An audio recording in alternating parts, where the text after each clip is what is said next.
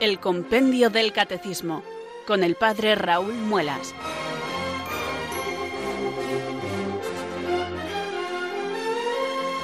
Muy buenas tardes, queridos oyentes de Radio María. Son las 4, las 3 en Canarias. Aquí comienza una nueva edición del programa El Compendio del Catecismo de la Iglesia Católica. Reciban desde Talavera de la Reina un saludo muy cordial del Padre Raúl Muelas, que un día más les habla desde estos micrófonos de Radio María, la radio de la Virgen, la fuerza de la esperanza. Sed todos bienvenidos.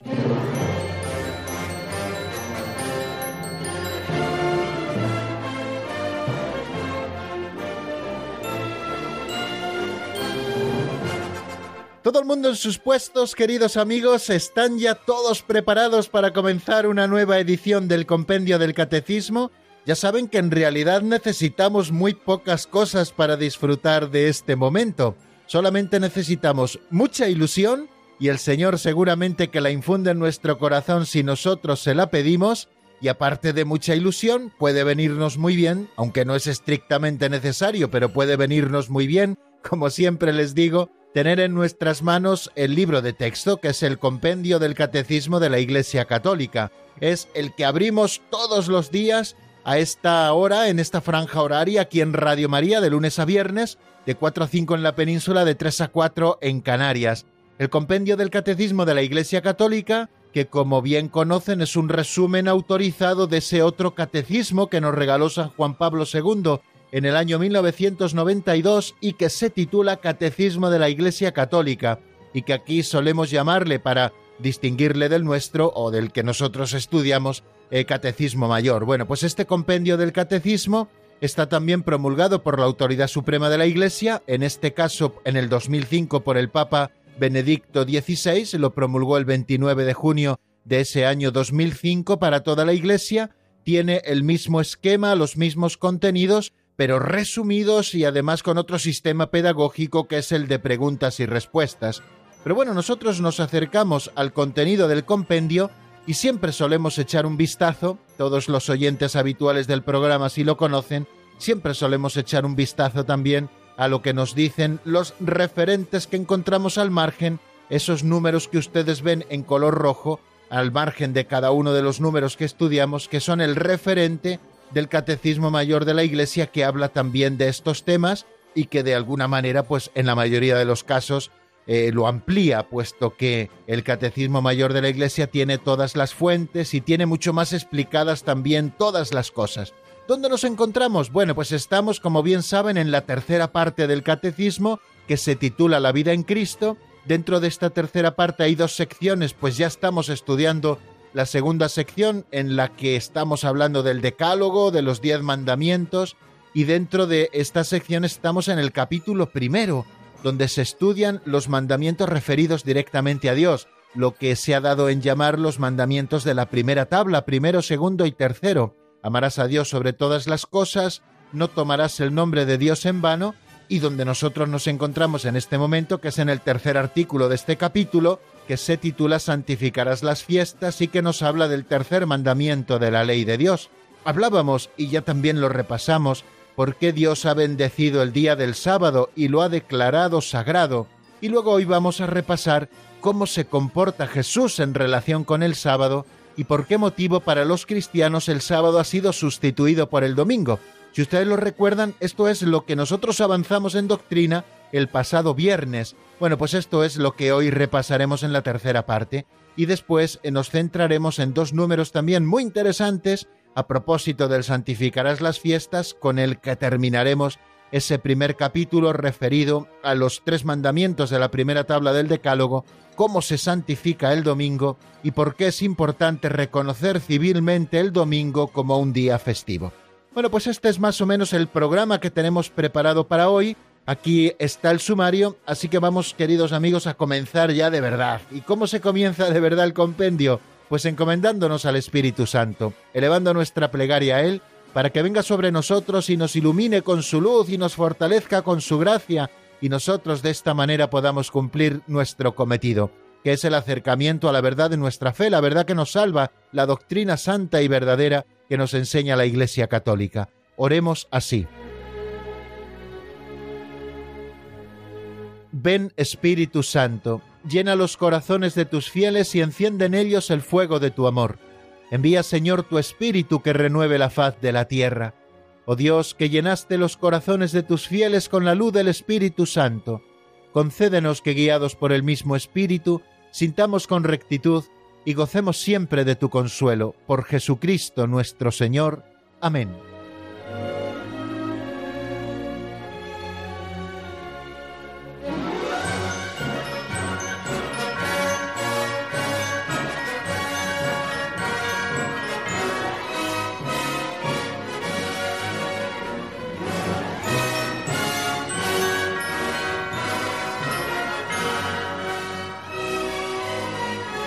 Y sin prisa, pero sin pausa, queridos amigos, seguimos avanzando en esta edición del Compendio del Catecismo, que es nuestra primera edición de este tiempo ordinario recién estrenado después de la cincuentena pascual. Ayer no pudimos estar con ustedes en nuestra hora, escuchamos una reposición del Compendio del Catecismo, hoy estamos estrenando un nuevo programa. Y ya saben que el segundo momento le dedicamos a las pinceladas de sabiduría. A mí me gusta siempre eh, compararlo con un aperitivo catequético. Si el banquete va a consistir en el primer plato, que es el repaso de lo visto en nuestro último programa, en el segundo plato, que es el avance de doctrina, y en el postre, que son las preguntas o las aportaciones que ustedes, queridos oyentes, nos hacen a través de la línea telefónica, bueno, pues un banquete que se precie siempre tiene que tener un aperitivo que abra el apetito de todos los comensales bueno, ese aperitivo a nosotros nos lo ofrecen las pinceladas de sabiduría.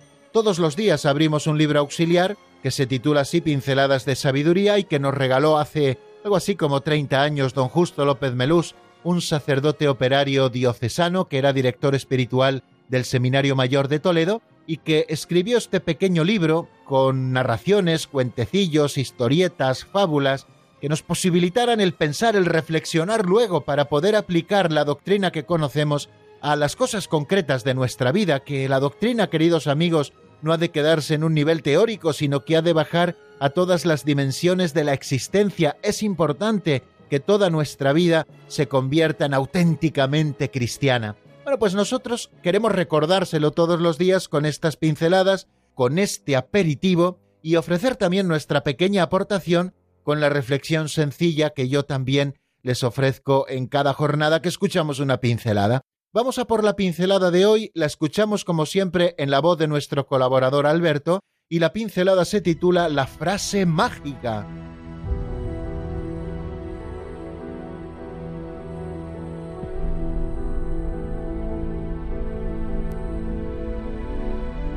La frase mágica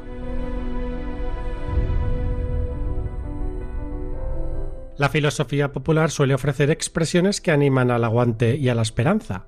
Por ejemplo, no hay mal que cien años dure. Dios aprieta, pero no ahoga.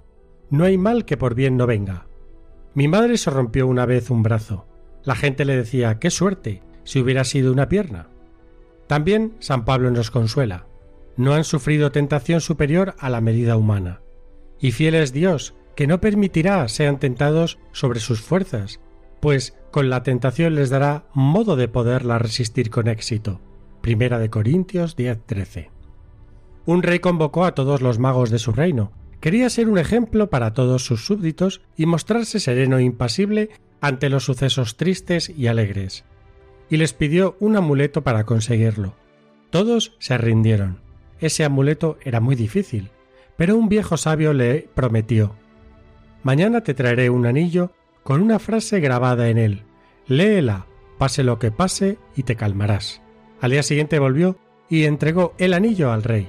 El rey lo miró y leyó la frase mágica. También esto pasará.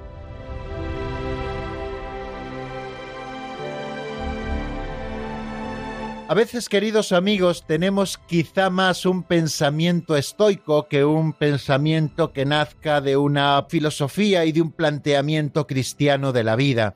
Por eso esas frases que a veces están en la voz popular cuando estamos pasando un mal momento, no hay mal que cien años dure, Dios aprieta pero no ahoga, no hay mal que por bien no venga, bueno, mi madre se rompió una vez un brazo y la gente decía que suerte si hubiera sido una pierna, Bueno, pues todas estas cosas a veces quizá tienen más de estoicas, o a mí al menos se me representa pensarlo así, tienen más de estoicas casi que de cristianas. A mí me impresiona ver cómo nuestro Señor Jesucristo, ante la noticia triste de la muerte de su amigo Lázaro, cuando está delante del sepulcro viendo llorar a su hermana, él no piensa que no hay mal que cien años dure, sino que se echa a llorar con su hermana, con la hermana de Lázaro, y llora y le acompaña también en ese sufrimiento. Y en otros momentos, cuando Jesús se acerca a Jerusalén y sabe lo que le espera, pues es capaz de llorar. Es verdad que no tenemos que ser unos estoicos impasibles ante los sufrimientos de la vida o ante las cruces que se nos van presentando, sino que lo que el Señor nos pide es saber cargar con gallardía la cruz de cada día y seguirle a Él, y muchas veces eh, no ser insensibles ante la cruz, porque la cruz precisamente es cruz, porque duele, porque aprieta, porque nos hace caer, porque no le vemos sentido. Bueno, pues lo que tenemos que hacer con la cruz es ofrecerla, no pasarla de manera estoica como si no pasara nada. Bueno, me permiten que haga esta primera consideración a propósito de esta pincelada que don Justo nos ofrecía, ¿no? Que tenemos que saber dar un sentido cristiano también a esos dichos populares que se nos suelen recordar cuando estamos pasando un mal momento. Expresiones populares que nos animan al aguante y que nos animan también a la esperanza, pero no al aguante meramente estoico, sino a la esperanza cristiana. Es verdad que para tener esperanza hay que aguantar, no hay que desesperar, pero también es verdad que no podemos quedarnos únicamente en un aguante impasible, ¿no? Como les ocurría a aquellos filósofos de la antigüedad griega. Es verdad que no hay mal que cien años dure, ni cuerpo humano que lo soporte, también dice eh, la continuación del refrán que algunos de una manera simpática siempre nos recuerdan. O que Dios aprieta pero no ahoga, claro que es verdad, San Pablo nos lo dice en la primera carta a los Corintios en el capítulo 10 versículo 13. Así lo hemos escuchado y así nos lo ha recordado esa pincelada. No han sufrido tentación superior a la medida humana, y fiel es Dios, que no permitirá sean tentados sobre sus fuerzas, pues con la tentación les dará modo de poder resistir con éxito. Y es verdad que a veces la tentación parece muy fuerte y no somos capaces en el momento en que viene como de resistirla, pero el Señor no permitirá que la prueba supere a nuestras fuerzas. Y de ahí ese dicho popular de que Dios aprieta pero no ahoga, o no hay mal que por bien no venga. Bueno, pues esto, ¿cómo tenemos que entenderlo nosotros? Pues también de una manera cristiana, que Dios sabe sacar bien de los males, esos males que a veces nos proporcionan los hombres, o esos males frutos de nuestras propias limitaciones, pues Dios puede convertirlos también en bienes, ¿no? ¿Y cuántas veces ha venido una conversión después de haber sufrido una prueba difícil, una cruz dura, un sufrimiento grande, una enfermedad, la pérdida de un ser querido. Y claro que por supuesto cuando perdemos una cosa, siempre hubiera sido peor perder otra, ¿no? Pero no se trata de consolarnos tontamente, queridos amigos, sino de tener el aguante que nos da la esperanza cristiana, sabiendo que debajo de todos los acontecimientos está la mano providente de Dios, aunque nosotros no sepamos descubrirla siempre. Creo que es importante esta frase mágica que le entregó aquel mago en el amuleto del anillo al viejo rey que quería ser sabio y que además quería ser un ejemplo para todos sus súbditos. ¿Qué es lo que ponía aquella frase mágica que debía leer el rey cada vez que estuviera en un momento complicado? También esto pasará, también esto pasará. ¿Y qué verdad de vida es? Cuando somos quizá más jovencillos, y vienen las dificultades, parece que van a durar siempre. Luego nos damos cuenta que las dificultades no duran siempre. Luego se nos olvida esto y cuando viene la siguiente dificultad, pues parece que va a durar siempre. Pero no, tampoco dura siempre. Las cosas en este mundo como mucho duran ochenta, noventa, cien años, pero luego ya pasamos a la vida definitiva donde, como nos dice el prefacio de difuntos, ya no hay ni llanto, ni luto, ni dolor, sino paz y alegría eternas, ¿no? También esto pasará. Y esto debemos recordarlo cuando estamos dentro de la cruz. El camino de la cruz en la vida de Cristo pues duró eh, unos minutos o unas horas, ¿no? Desde la casa de Pilatos hasta el Calvario. Eso fue lo que duró el camino de la cruz. Y luego la crucifixión, pues también duró unas horas, pero también eso pasó. Y a nosotros, cuando estamos clavados a la cruz, pues también tenemos que pensar que también eso pasará. La pasión no es eterna, queridos amigos, la pasión dura un momento y tenemos que soportarla y ofrecerla al Señor y unirla a la pasión de Cristo. Pero luego viene la gloria, y la gloria sí que es eterna. Y esto también no debemos olvidarlo nunca los que somos creyentes, queridos amigos, y no como un consuelo tonto cuando estamos en el mal momento, sino sabiendo que pase lo que pase, también esto pasará, queridos amigos, también esto pasará, esto que te está ocurriendo, que te parece ahora insufrible, también pasará. Yo recuerdo una frase mágica que me decía mi madre cuando estaba yo en los exámenes del seminario. Yo he tenido siempre un poco la carga de que me ponía muy nervioso de cara a los exámenes. Procuraba prepararlos bien, solía sacar muy buenas notas, pero siempre me ponía nervioso y tenía esa sensación minutos antes u horas antes de un examen de que no me sabía bien las cosas, y a lo mejor si llamaba a casa mi madre me decía Hijo, piensa que es peor de pensar que luego de pasar, y era cierto, era peor de pensar que luego de pasar, porque cuando llegaba el examen nos ponían las preguntas, yo me centraba en mis preguntas, yo respondía con soltura a las preguntas que se me hacían, tanto si el examen era oral como si el examen era escrito, y salían las cosas adelante. También esto pasará.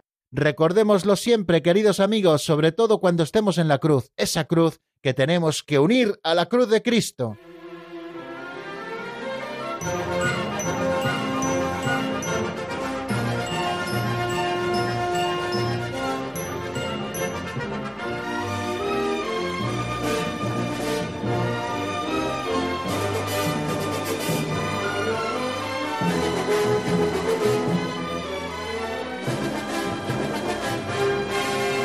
Continuamos, queridos amigos, en el compendio del Catecismo de la Iglesia Católica. Estamos en la sintonía de Radio María, la radio de la Virgen, la fuerza de la esperanza, y les habla también este día, como todos los laborables en esta franja horaria, desde Talavera de la Reina, el Padre Raúl Muelas. Hemos abierto nuestro libro de texto, así lo hacíamos al comienzo del programa, por la página 162. En esa página se encuentran los números que vamos a repasar y se encuentran también los dos números en los que, si Dios quiere, vamos a avanzar en doctrina. Nos encontramos estudiando el tercer mandamiento de la ley de Dios que reza así, santificarás las fiestas. Hablábamos del sábado y por qué Dios ha bendecido el día del sábado y lo ha declarado sagrado. Y nos habla el compendio del catecismo de que esto es así por tres razones, porque este día se hace memoria del descanso de Dios, el séptimo día de la creación, también se hace memoria de la liberación de Israel de la esclavitud de Egipto y también se hace memoria de la alianza que Dios hizo con su pueblo. Por eso este día es sagrado, porque en él Dios descansó, porque en él se conmemora la liberación de Israel de la esclavitud de Egipto, Dios ha sido providente con nosotros y nos ha liberado, y porque también recordamos que Dios hizo alianza con su pueblo, Él será nuestro Dios, nosotros seremos su pueblo, y nuestra fidelidad a Dios también estriba en guardar el sábado como un día de reposo, como un día de descanso. Y el siguiente número era el 451. Hemos dicho que era muy importante el día del sábado eh, para los judíos, puesto que era un día donde se evocaba el descanso del Señor y los hombres tenían que emular a Dios descansando de sus trabajos cotidianos, era una ley que Dios había puesto y que Jesucristo siempre respetó la santidad del sábado y la santificación también de esta fiesta que era el sábado. Sin embargo, la cuestión del sábado le trajo muchos enfrentamientos, especialmente con las autoridades religiosas y de una manera especial con los rabinos y especialmente también con los fariseos. ¿Por qué? Pues por las interpretaciones rigoristas que del sábado se hacían en la época de Jesús. Hasta treinta y nueve eran los capítulos que habrían de las cosas que no se podían hacer el sábado. No se podía trillar, no se podía aventar, no se podía sembrar, había una serie de trabajos que no se podían hacer y hasta ahí todos de acuerdo. Pero luego la casuística de los propios rabinos convirtió el sábado en algo insoportable. No se podía escupir, por ejemplo, en el suelo en sábado, porque ese escupitajo de alguna manera variaba las condiciones del suelo y ya se podía considerar como que se estaba cosechando o una mujer no podía mirarse en el espejo en un sábado porque si se veía una cana y se la quitaba estaba haciendo un esfuerzo que no estaba permitido en sábado, o no se podían llevar zapatos que tuvieran clavos porque había que hacer un esfuerzo extraordinario para levantar los clavos y ese ya era un esfuerzo, una energía que no se podía consumir en sábado. Entonces se había llegado a una casuística tal que todo esto había convertido el sábado en algo horrible y verdaderamente espantoso en cuanto a la esclavitud que suponía. Y bien, el 451, cuando se pregunta cómo se comporta Jesús en relación con el sábado, nos dice lo siguiente, Jesús reconoce la santidad del sábado y con su autoridad divina le da la interpretación auténtica. El sábado ha sido instituido para el hombre y no el hombre para el sábado.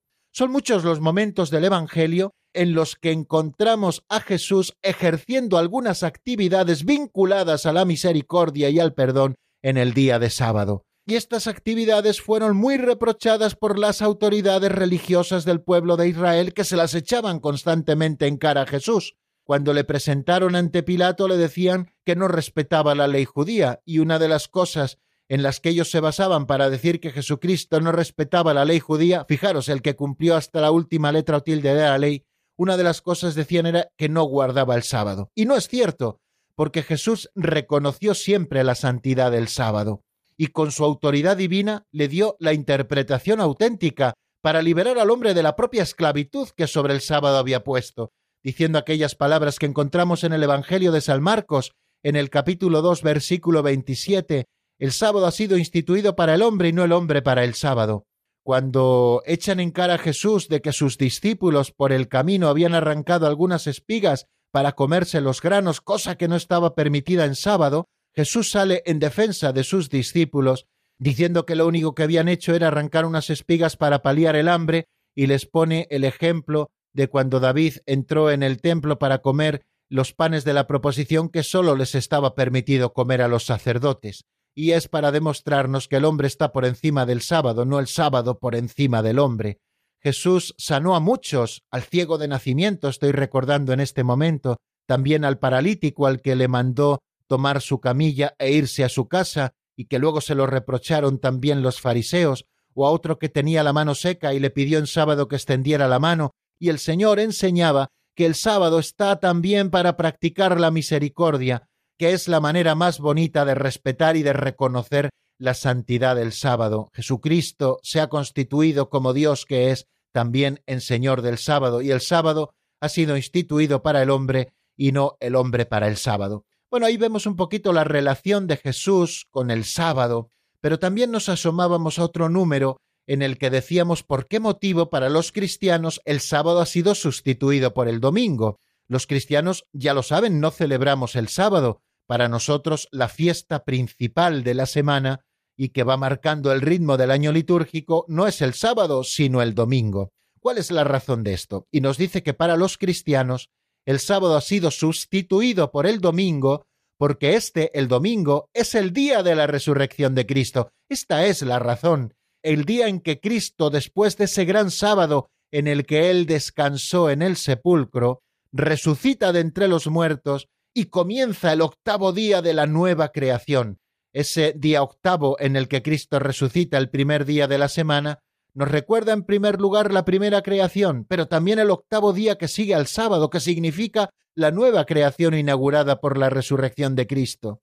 De manera que nosotros los cristianos consideramos al domingo, al dies domini, de ahí viene la palabra domingo, como el primero de todos los días y de todas las fiestas, porque es el día del Señor, en el que Jesús, con su Pascua, lleva a cumplimiento la verdad espiritual del sábado judío y anuncia el descanso eterno del hombre en Dios.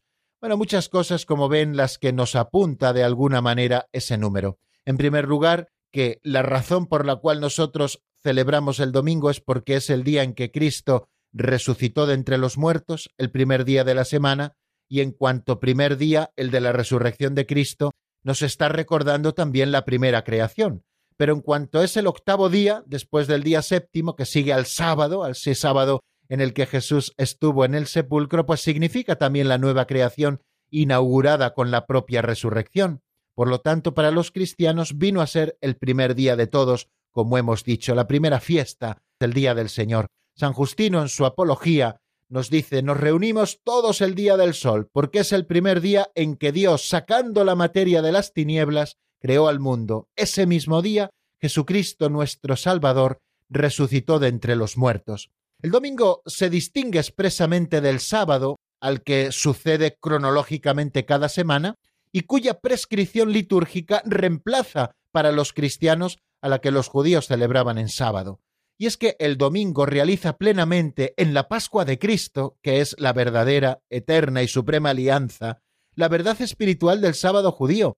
Recuerden lo que suponía el sábado judío. Recordaban que Dios descansó el día séptimo, recordaban que Dios había liberado a su pueblo de Egipto y recordaban también la alianza que Dios había hecho con su pueblo.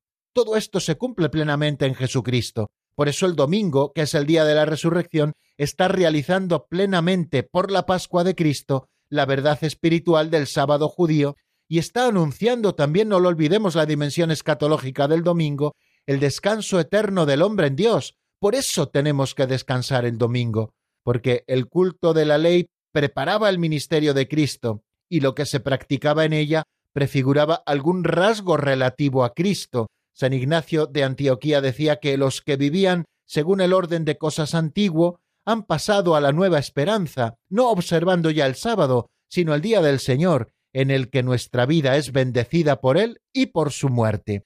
La celebración del domingo, por tanto, cumple, queridos amigos, y de qué manera la prescripción moral de santificar las fiestas, esa prescripción que está inscrita en el corazón del hombre y que nos llama a dar a Dios un culto exterior visible, público y regular, bajo el signo de su bondad universal hacia los hombres. Es Santo Tomás de Aquino quien lo expresa así en la Suma Teológica, de manera que el culto dominical realiza el precepto moral de la antigua alianza, cuyo ritmo y espíritu recoge celebrando cada semana al Creador y Redentor de su pueblo. Pues amigos, vamos a dejar aquí el repaso de lo que vimos en nuestro último programa. Voy a proponerles un tema musical como hacemos siempre, descansamos un poquito de la palabra repasamos mentalmente lo que hemos estado diciendo y nos preparamos para el avance de doctrina. ¿Cuál es el tema musical que les ofrezco hoy en primer lugar? Pues mirad, es un tema de Noé Reyes, titulado Bendito Madero, una canción sacada del álbum Al Rey de la Gloria. Lo escuchamos y enseguida estamos nuevamente juntos.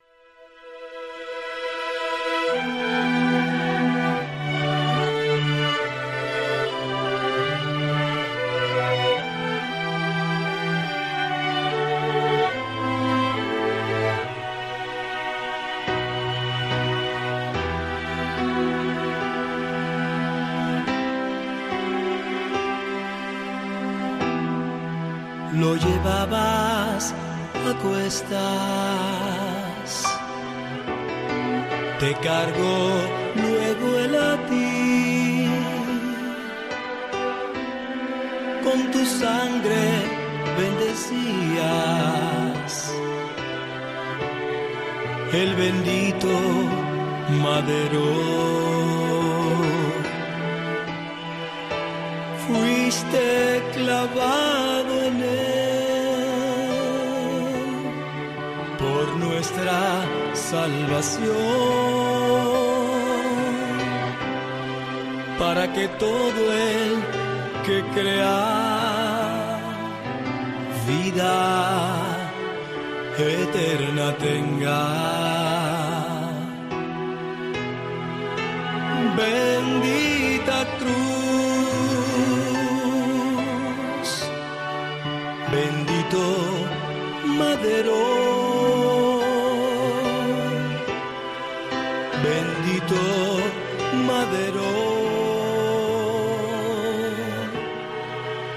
madero de la cruz, bendita cruz, bendito madero,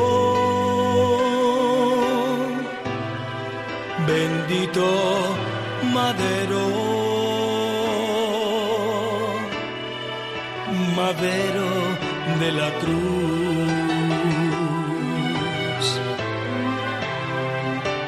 Gracias Jesús, porque por tu muerte en la cruz me has dado la salvación.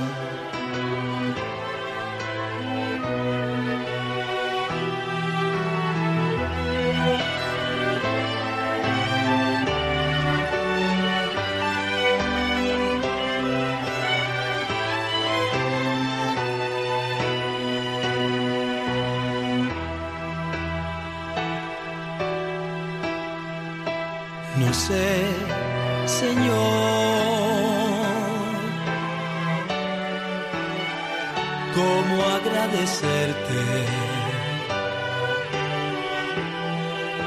cómo expresar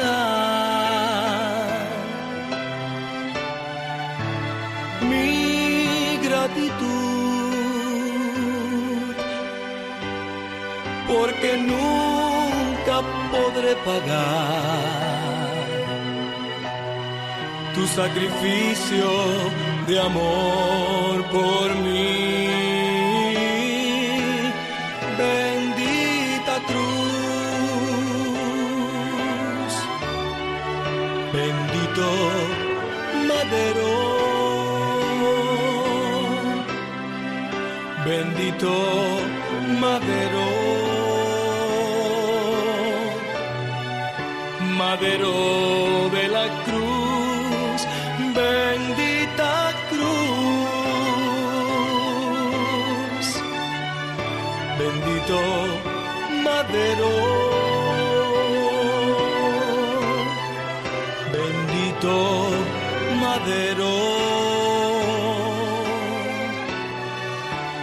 madero de la cruz,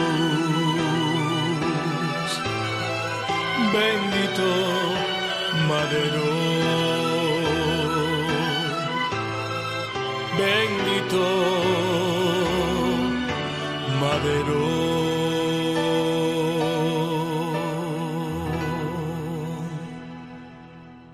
Están escuchando el Compendio del Catecismo con el Padre Raúl Muelas.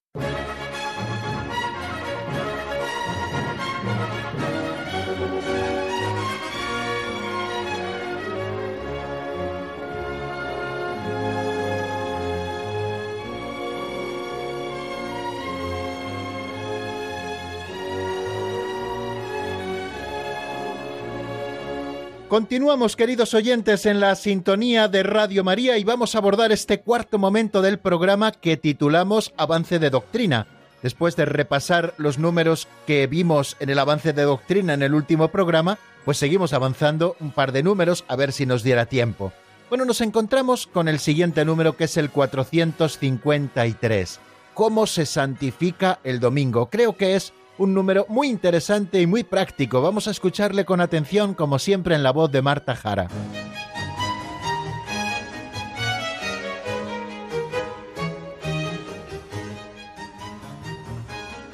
Número 453.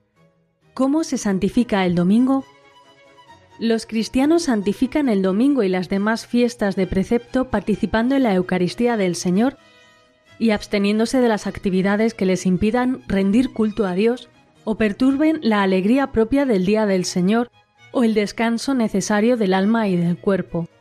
Se permiten las actividades relacionadas con las necesidades familiares o los servicios de gran utilidad social, siempre que no introduzcan hábitos perjudiciales a la santificación del domingo, a la vida de familia y a la salud.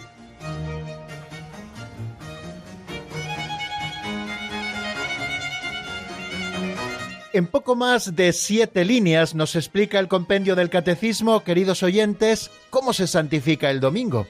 Muchas veces pensamos que santificar el domingo es solo ir a la Santa Misa, y sin embargo santificar el domingo supone ir a la Santa Misa y ponerla en el centro de nuestro día, pero no solo. Hace unas fechas celebrábamos la fiesta de San Isidro Labrador, y San Isidro Labrador, una de las cosas que nos han quedado de su biografía es cómo guardaba el domingo y cómo dedicaba el tiempo a la oración y a la participación con su familia en la Sagrada Liturgia, en la Eucaristía, cómo también dedicaba el tiempo a las obras de caridad y cómo también dedicaba el tiempo a pasarlo con su familia y hacer cosas que durante la semana por la ley del trabajo no podía hacer, ¿no?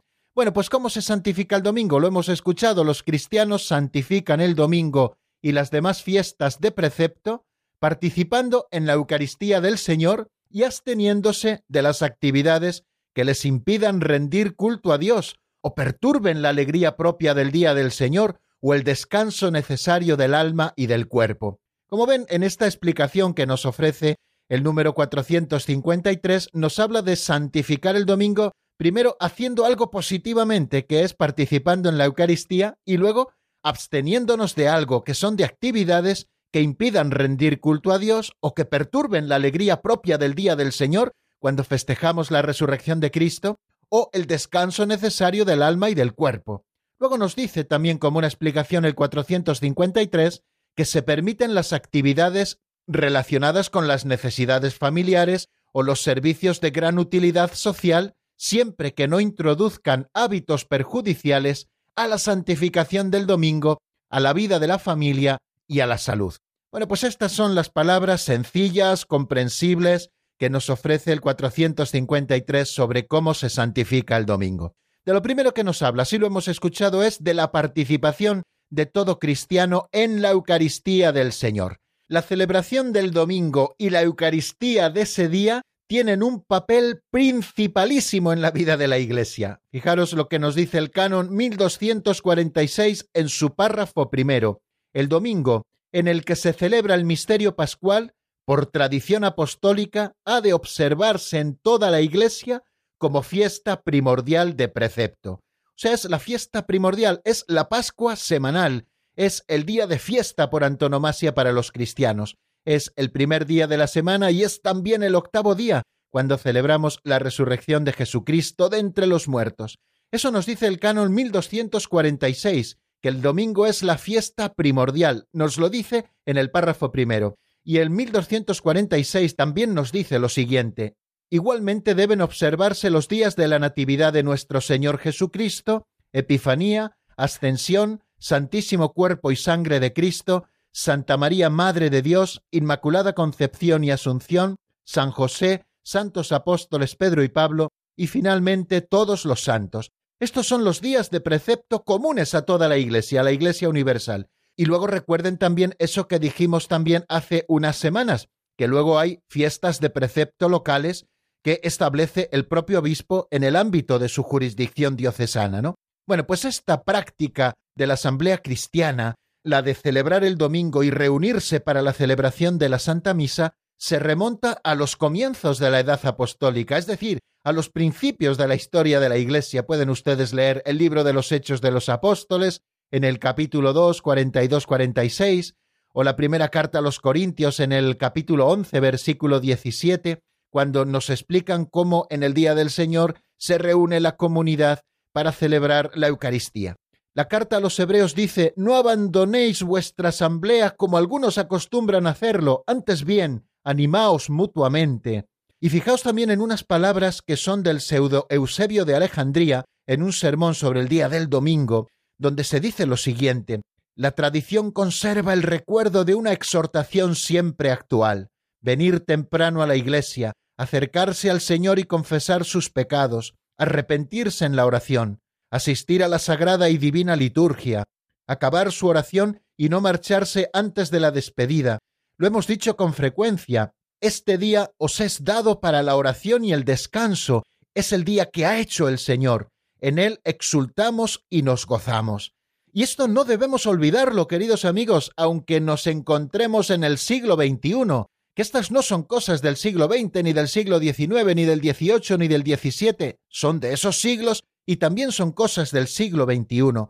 Creo que una de las cosas que más nos urgen a los cristianos es recuperar el verdadero sentido del domingo, que nuestra vida del domingo gire en torno al Señor y dentro de todo el domingo que gire en torno a la celebración de la Eucaristía, bien vivida, celebrada anticipadamente en el sentido de que vayamos pronto a la iglesia, de que confesemos nuestros pecados si es preciso, de que nos preparemos con un ratito de oración, de que después demos gracias a Dios, de que no nos marchemos antes de la despedida, como manifestando que tenemos prisa por salir de allí.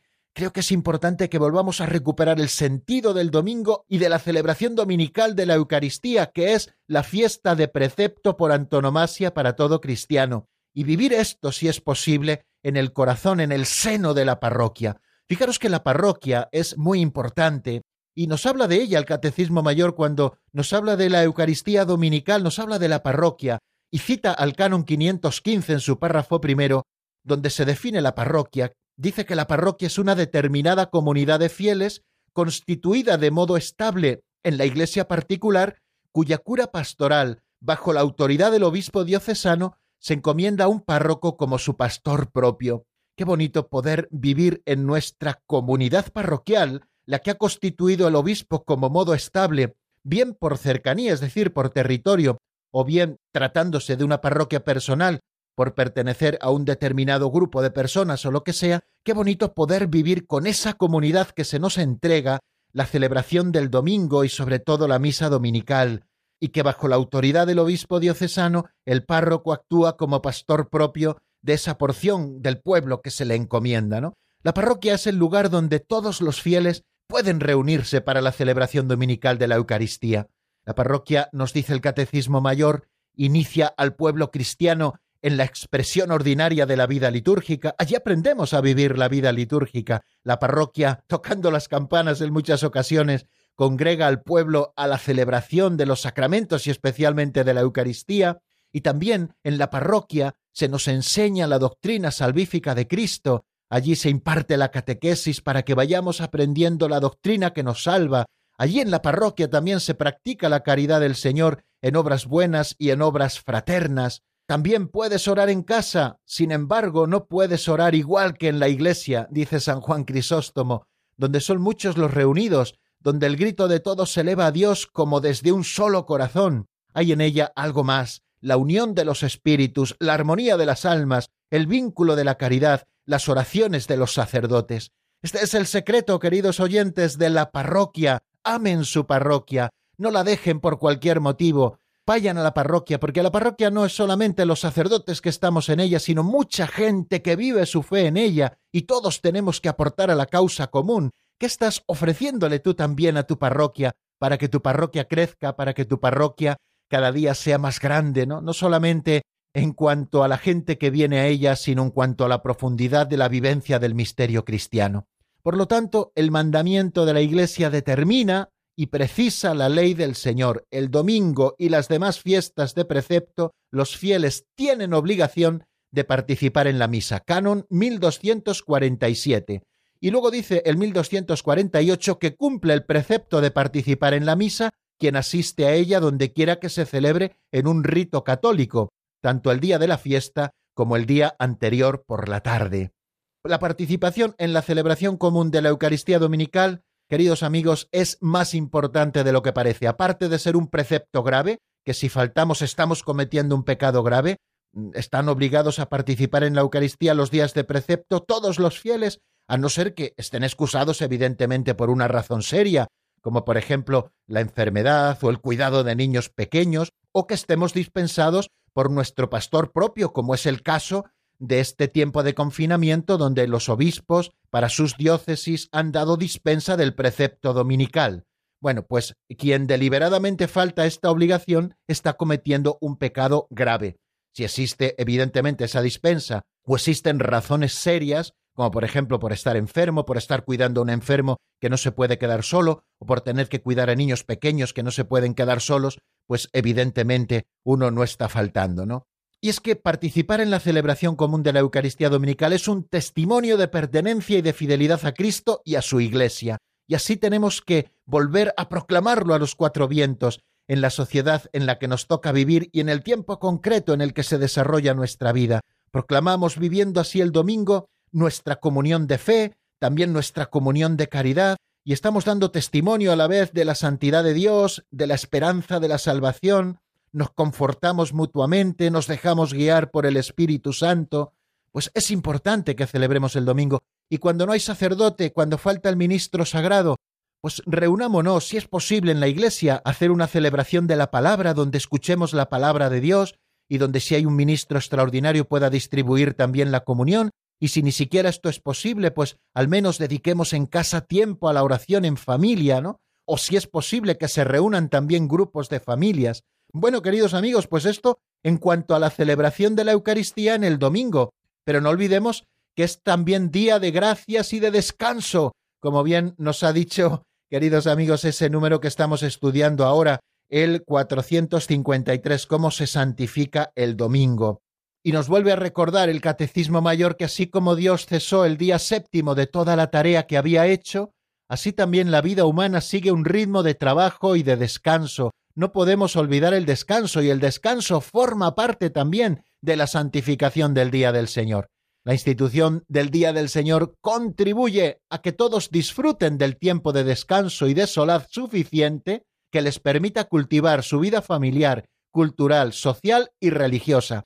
Fijaros para qué está el domingo, queridos amigos, el día del Señor, y su descanso, el descanso que trae el domingo, para poder cultivar la vida familiar, cultural, social y religiosa.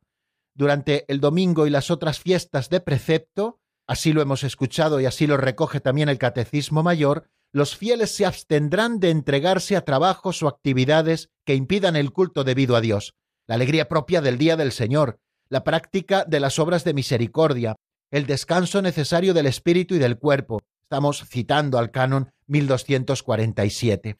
Las necesidades familiares, evidentemente, o una gran utilidad social constituyen excusas legítimas respecto al precepto del descanso dominical. Los fieles deben cuidar de que legítimas excusas no introduzcan hábitos perjudiciales a la religión, a la vida de familia y a la salud. San Agustín en De Civitate Dei dice, el amor de la verdad busca el santo ocio, la necesidad del amor cultiva el justo trabajo. Ese ritmo de trabajo y descanso tenemos que saber respetarlo también como una manera, queridos oyentes, de dar gloria a Dios. Bueno, pues vamos a dejar aquí de momento las explicaciones por hoy. No nos ha dado tiempo asomarnos al número siguiente. Eh, mañana, si Dios quiere, estudiaremos por qué es importante reconocer civilmente el domingo como día festivo. Pero eso será mañana. Les recuerdo nuestro número de directo. Es el 91005 9419. 91005 9419. Pueden ustedes, si lo desean, si desean hablar con nosotros o exponernos alguna pregunta, eh, marcar ese número mientras escuchamos unos compases de un tema titulado Trama de Pablo Martínez, sacado del álbum En sus manos. Enseguida estamos nuevamente juntos en el 91005 9419.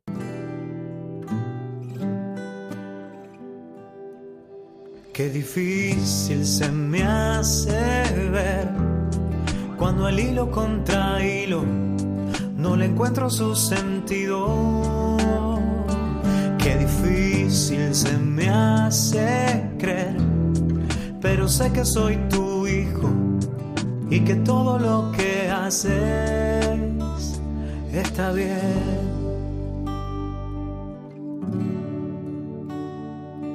Liberame del miedo de no ser yo quien lo haga. Y decime de nuevo que no tema, que no desvíe mi mirada. Sí, de tu mirada.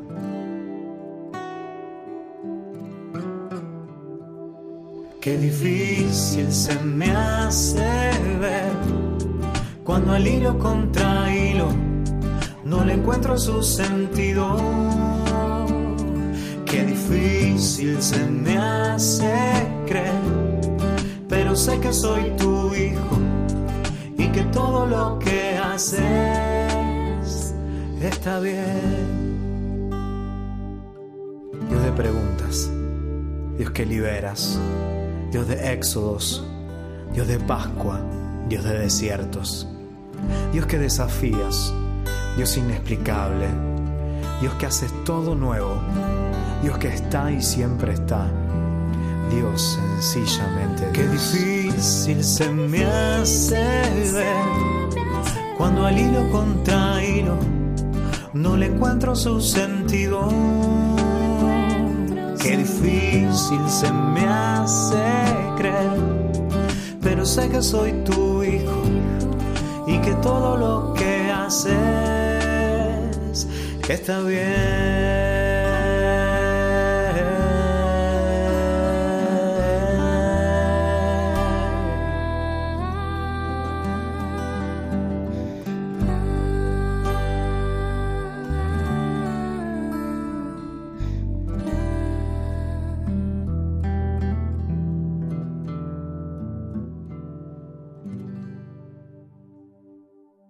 Están escuchando el Compendio del Catecismo con el Padre Raúl Muelas.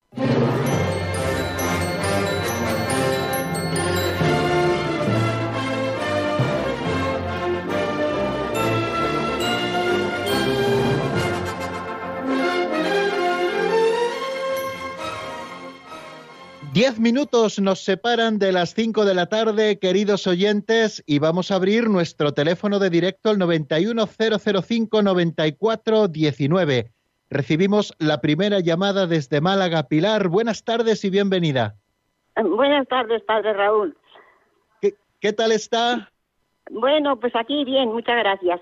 Mire, cuando usted daba unas ideas generales sobre los mandamientos, yo recordé un grabado que nos presentaban siendo yo niña de un puente con diez arcos. Y cada, mm, cada arco representaba un mandamiento. Y en un extremo del puente estaba la tierra y en el otro extremo estaba el cielo. Y nos decían así, para ir de la tierra al cielo hay que pasar este puente de los diez arcos. Claro, si estuviera un arco derribado que no se pudiera pasar, habría que repararlo porque para ir de la tierra al cielo hay que cruzar el puente con los diez arcos. Y me lo ha recordado usted cuando daba unas ideas generales sobre los mandamientos.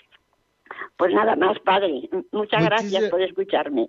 Muchísimas gracias a usted, porque creo que es una imagen preciosa de lo que queríamos decir. Qué bien sabían hacerlo los catequistas de antes, ¿no? Eh, representarnos toda la ley, el decálogo, las diez palabras, como una unidad, de manera que eso que decíamos, que el que falta a uno de los mandamientos está faltando a toda la ley. Quiere decir que si uno de los arcos está roto, no se puede seguir avanzando hasta la otra orilla, que es la orilla de Dios. Pues muchísimas gracias, Pilar de Málaga, por esta aportación tan bonita y tan gráfica que nos ha dejado. Nos vamos a por la segunda llamada que viene de Tenerife. José, buenas tardes. ¿Cómo está? buenas tardes, padre. Mire, quería hacerle una pregunta eh, sobre la situación actual de, las medidas de seguridad por esta pandemia en la celebración de la misa. Sí. Eh, yo creo que no sé si usted estará de acuerdo que se está perdiendo algo de la esencia litúrgica por, por, por estas medidas de, seguridad. Porque, por ejemplo, pues no se puede dar la paz, el sacerdote no puede decir cuando van a, dar cuando va a dar la comunión este es el cuerpo de Cristo uno no puede contestar amén. En fin son unas, medidas que creo que, que pierde algo de la esencia litúrgica. No sé lo que opina usted. Sí, muy bien, pues le, le agradezco mucho, José, su pregunta y su intervención esta tarde. Bueno, es evidente que en tiempos extraordinarios como los que nos toca vivir y ante un virus tan agresivo y tan contagioso como es este del coronavirus, el COVID-19, contra el que tenemos que luchar, pues ha hecho que haya que hacer unos pequeños reajustes que son en definitiva pequeños. Por ejemplo, el gesto de la paz es un, es un gesto optativo siempre en la liturgia. Normalmente lo hemos hecho todos los sacerdotes siempre pero es un gesto optativo, ¿no? Que se puede hacer o no se puede hacer. En este caso eh, se puede también hacer siempre y cuando no haya contacto físico, que sea una inclinación de cabeza hacia los que tenemos a nuestro lado, se podría hacer perfectamente. Yo, por ejemplo, en mi caso concreto he optado por no hacer el gesto de la paz, puesto que es un, es un gesto, como les decía, optativo que eh, tampoco nos quita nada el hecho, por ejemplo, de no hacerle. Y también tenemos que tener en cuenta que son medidas provisionales hasta que todo esto pase. Por ejemplo, a la otra cosa a la que usted hacía referencia, que es eh, cuando se le da la comunión a cada uno de los fieles que se acerca a decirle el cuerpo de Cristo y el responder amén, pues se ha cambiado temporalmente, vuelvo a repetir, hasta que todo esto pase por, un, por una ah, ah, invocación general. O sea, después del sacerdote decir este es el Cordero de Dios y decir los fieles, Señor, no soy digno de que entres en mi casa, pero una palabra tuya bastará para sanarme, el sacerdote a nivel general, para todos aquellos que vayan a comulgar, dice el cuerpo de Cristo y todos desde su lugar responden amén.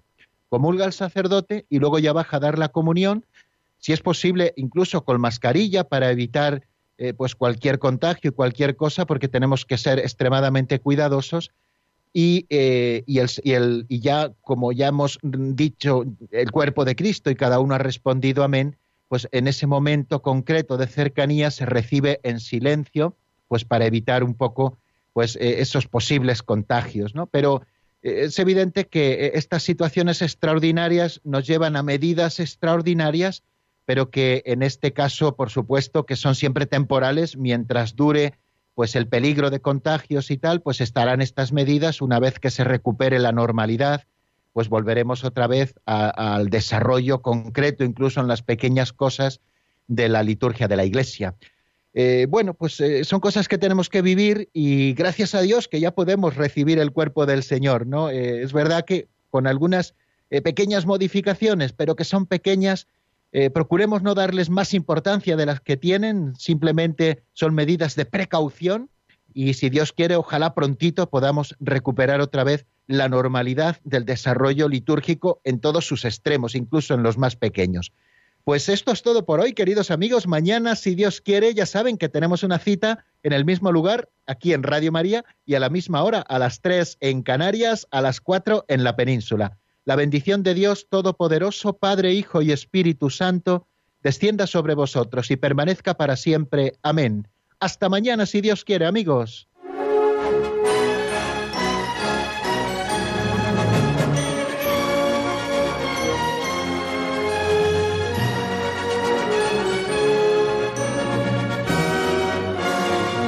El Compendio del Catecismo con el Padre Raúl Muelas.